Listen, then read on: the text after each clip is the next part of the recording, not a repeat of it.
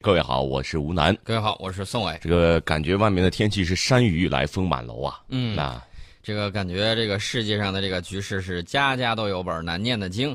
我们之前说这个叙利亚的局势慢慢稳定了，最起码是有利于叙利亚政府军的这个方向。嗯，然后呢，我就说大家要注意了，乌克兰问题可能就会成为博弈的另外一个焦点。那么话音未落。俄罗斯防长说，俄罗斯正在加强在中亚地区军事影响力，这是俄罗斯国防部长绍伊古说的。他说：“我判断这个东西的原因在于中亚地区局势持续不稳，阿富汗政府军与极端组织 IS 还有塔利班武装冲突仍在继续。俄罗斯中央军区呢非常重视为加强俄罗斯在地区内影响力而与中亚国家开展联合军事活动，这个是。”俄罗斯一个注意的方向，嗯，这个呢，针对的是美国说我要重返阿富汗，在这儿再增兵，然后呢，俄罗斯先用中央军区打出了一个，呃，这个营手，然后呢，你既然在这儿尖了一把，我就在这儿来给你一个小飞，然后这就是镇江对麦芒。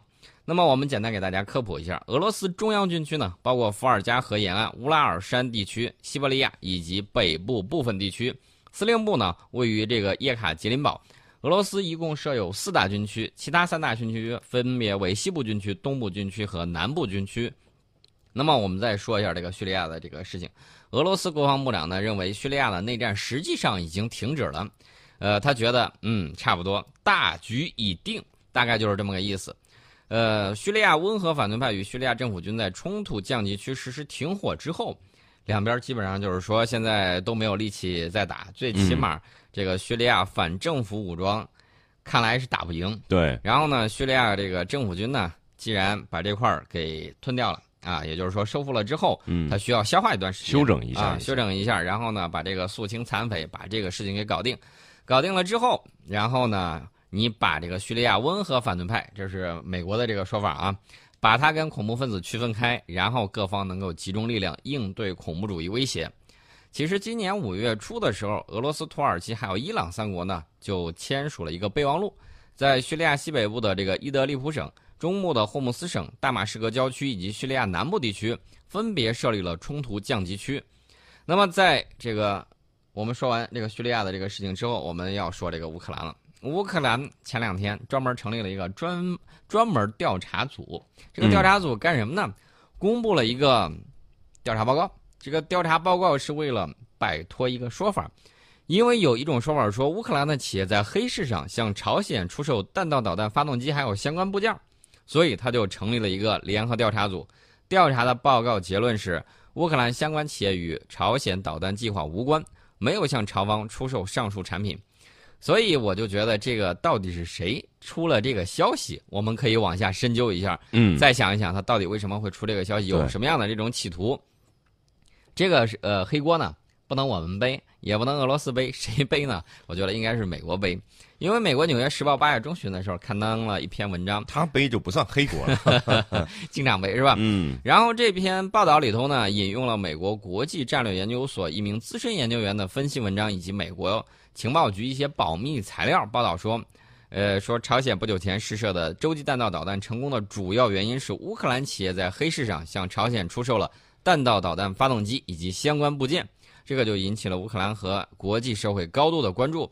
我倒觉得这个美国莫名其妙抛出这个消息有这么几种可能性，嗯，一种就是想拿捏一下乌克兰，不然的话我就指责你这个跟朝鲜俩人搞这种什么，嗯，大规模杀伤性武器，对，这是一种方面。还有一种情况是什么呢？就是这个《纽约时报》为了提高点击量，然后爆出一个大新闻，引起大家的这种关注。然后呢，它的这个点击量刷刷刷上去了。到最后的时候说啊，不好意思，这个资深研究员的分析文章可能那个错了啊，可能错了，可能分析的不太对路。他反正他已经把这个话说完了，然后你再说他，你也说不着他，对不对？这不是虚假宣传吗？那就不管了，他他可以说，哎呀，不好意思，我们之前那个消息引用来源，我们现在来给大家辟个谣啊，没有这回事儿，之前我们说了不对，好，你又赢得了一波关注，这个很熟悉的手法是不是？其实我们要说正经的，就是俄罗斯、德国、法国、乌克兰四国领导人通电话讨论乌克兰的这个问题。那么，俄罗斯总统普京、德国总理默克尔，还有法国总统马克龙以及乌克兰总统波罗申科，他们在二十二号的晚上。啊打了一通电话，就讨论乌克兰问题到底该怎么弄。然后四国领导人认为呢，乌克兰东部的停火机制有利于改善本地区的安全形势，给本地区人民带来福祉。大家发现了没有？德法主导的这个欧盟，嗯，跟这个俄罗斯还有乌克兰当事方，还有什么呢？没有美国的这个背影。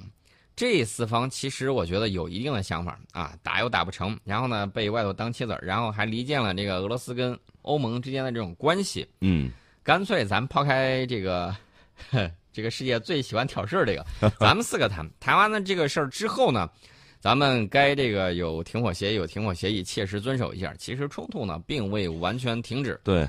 那么乌克兰外长有一个表态说，美俄代表会谈有助于推动乌克兰问题解决进程。看来他也真的是知道，法德在这个事儿上能帮忙，但是帮多大忙？嗯，最后还是美国和俄罗斯说了算。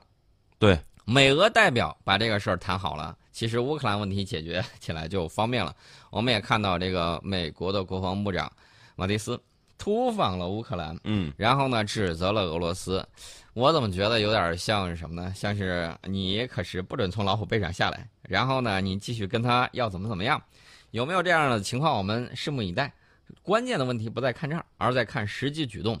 他光打嘴炮，用嘴上说说没有用的。除非什么呢？你要是把库存的 M 一 A 二坦克拿过去给乌克兰啊，重火力，这种情况倒还有的一看。如果说你不拿这个东西过去的话，你光口头上支持，这是谁也不会同意的。我给大家举一个最简单的例子，就这两天发生的事情。埃及，嗯，埃及很委婉的说了一句话，对美国削减对埃及的这个援助表示遗憾。你不撒钱，谁跟你当小弟啊？对不对？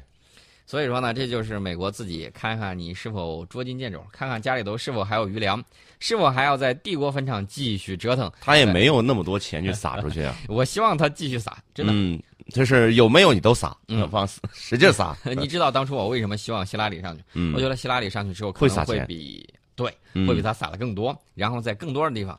那么那个时候呢，我觉得怎么说呢？大家都知道啊，帝国的崩溃源于什么呢？扩张啊，对对对，就是源于扩张。呃，大家可能在看最近一段的这个局势，我其实要告诉大家的就是，一九六二年那次对印的自卫反击作战，嗯，一定是把牢牢把握了这种国际局势的这种变化。再给大家提醒一下，美苏在这个古巴导弹危机的时候，我们一看两边两强无暇这个东顾。干脆歘叽一下，一板砖就拍过去了，拍得他这个鼻血窜老高，这是一个非常好的一个时机。那么大家需要看什么呢？需要看这种就是国际紧国际局势的这种变化。如果有这样的机会，我相信一定会抓住。嗯，所以说呢，大家一定要把上一次的这个战斗经历和这一次呢进行对比，然后呢和我们历次自卫反击作战。这种前前因后果以及历来的这种局势以及我们采取的措施，你把它联系起来看，嗯，联系起来看的时候，你大致会形成一个正确的，我们大概会有一个什么样的这种态度和手段，大家可以看得很清楚。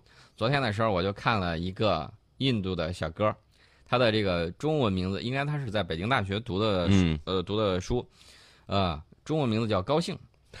中文名字叫高兴，结果跟我们这个嘉宾一块儿在聊，我看出来这个怎么说呢？就印度这个，嗯，真的是能东扯葫芦西扯瓢，跟扯什么？扯历史？他给你这个 瞎扯啊！他给你举了几个例子，他说这个一个是中国士兵不会英语。啊，跟印度方面无无法沟通，或者说英语不太好。印度会英语吗？印印度你可以考虑说中文的，对吧？啊，对。另外，你跑到我们这一侧，不是我们跑到你那一侧，你要弄清楚事实。然后他觉得是我们对不起他，我们的这个嘉宾当时就给他怼回去了。嗯。那个女主持人你知道怎么着？嗯。直接就笑了，看他在那东扯西扯，是。然后直接就没 hold 得住，直接就笑场了。为什么呢？印度这个高兴。太怎么着了？太高兴了。他不是太高兴了，他是太荒诞无稽。嗯，你是猴子请来的逗什么呢？对不对？是这个道理。是这个道理，就是这个样子的情况。嗯。那么从他，我估计啊，这个人既然能从啊印度跑到咱这儿来留学，嗯，然后呢，你再看看他又能回去当所谓的中国问题专家，那就说明这家伙的种姓还是比较高的嘛。对，比较高种姓，然后就这么一个认知，自诩为精英，这种情况，我觉得大家应该对印度的这种想法应该心里头有个数了。嗯所以说，接下来呢，我们接着往下看。最起码我知道，在二零零八年奥运会期间，奥运会开幕当天，这个俄罗斯就把格鲁吉亚揍了一顿。嗯呃，接下来的会还有很多啊，我觉得我们拭目以待。另外一点呢，我们接着往下说这个乌克兰的这个问题。乌克兰外长呢，希望那个美俄代表会谈完了之后，推动这个乌克兰问题解决的这个进程。呃，但是刚说完这个话，在二十四号当天，嗯乌克兰首都基辅市中心就发生了一起爆炸，造成了两人受伤。你说这这种事儿都是哪儿冒出来了？就在大马路牙子上，然后突然就炸了一下。对，爆炸由一个不明物体引起。嗯这条大街呢，坐落着乌克兰政府大楼还有议会大楼，离大约一小时前刚刚结束的乌克兰独立日阅兵活动举行地独立广场仅六百米。嗯我们知道，在乌克兰那场内战之中，有人拿着枪打群众，还有些人就还是这波人既打群众也打警察，造成两边的冲突。这种情况是谁干的？嗯，美国的雇佣兵公司在里头没有一点说法吗？对，中间有没有和稀泥？有没有在那搅和？一定是在那儿挑事儿。这种情况我们见的太多了。那么，美国国务院呢，昨天还干了一个事儿啊，说这个受俄罗斯此前下令美国驻俄罗斯外交机构大规模裁减工作人员影响，美方在全俄范围内暂停发放非移民类签证。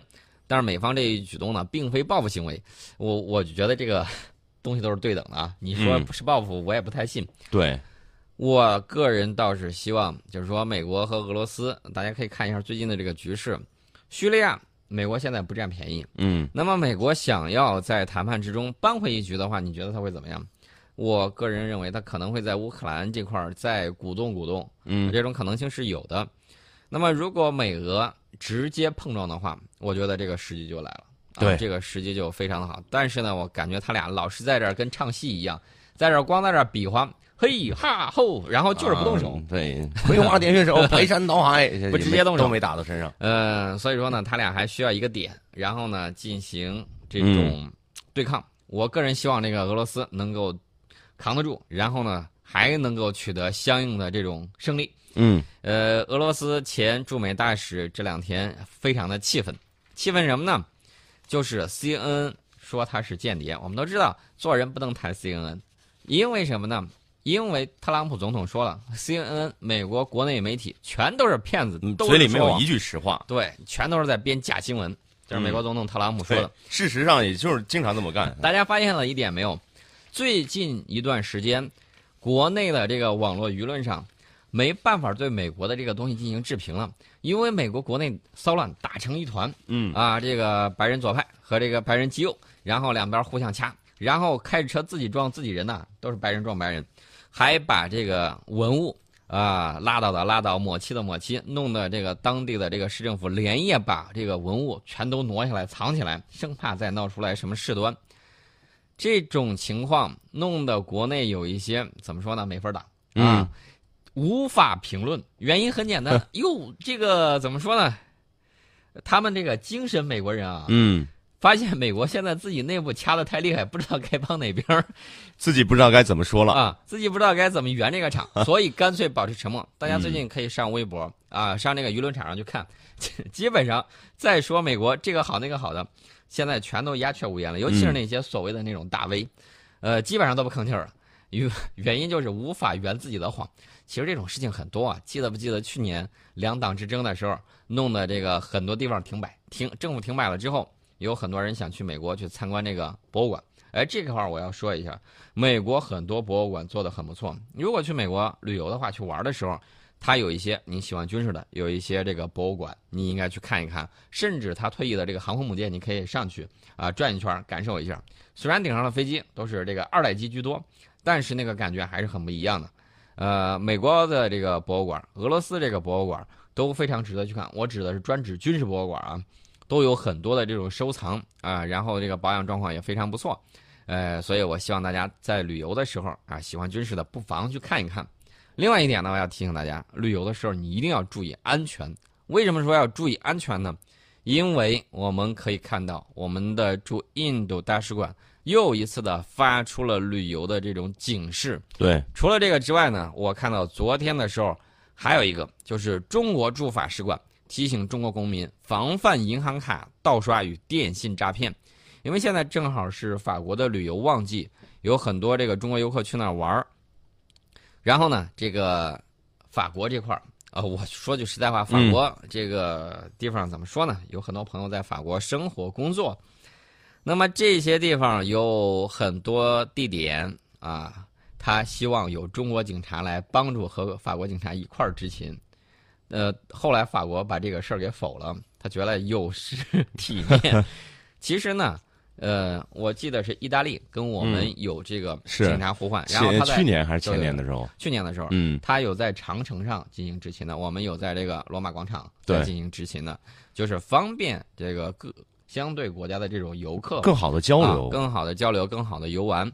呃，近期呢，有多名中国游客在巴黎乘坐出租车付费的时候，这个司机就很狡猾啊，说这个公司只接受银行卡付费，然后在刷卡过程之中呢。司机使用银行卡复制器复制乘客的银行卡信息，随后呢以消费或者是提现方式盗刷，致使受害人蒙受少则几千多则数万元的这种经济损失。法国明文规定的是，出租车司机必须接受乘客使用现金或者银行卡支付车票，并且提供这个机打发票。那么作为防范呢，使馆就建议中国游客尽量使用小面额的现金支付车费。如需刷卡付费，应该避免让出租车司机操作这个，呃，刷卡，并切记向司机索要票据。一旦发现银行卡被盗刷，立即联系发卡行挂失，并去当地的警察局报案。呃，除了这个之外呢，还有这种电信诈骗。嗯，有不法分子假冒中国驻外使领馆名义进行电信诈骗。最近我也收到这个提醒啊。嗯。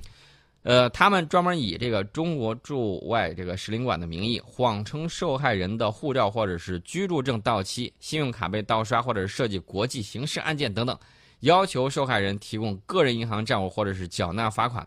然后诈骗分子呢，在作案的时候，往往通过技术手段，把电话号码伪装成中国驻外使领馆的这种电话号码，骗子非常可恨的。对啊，这个我们要提醒一下大家。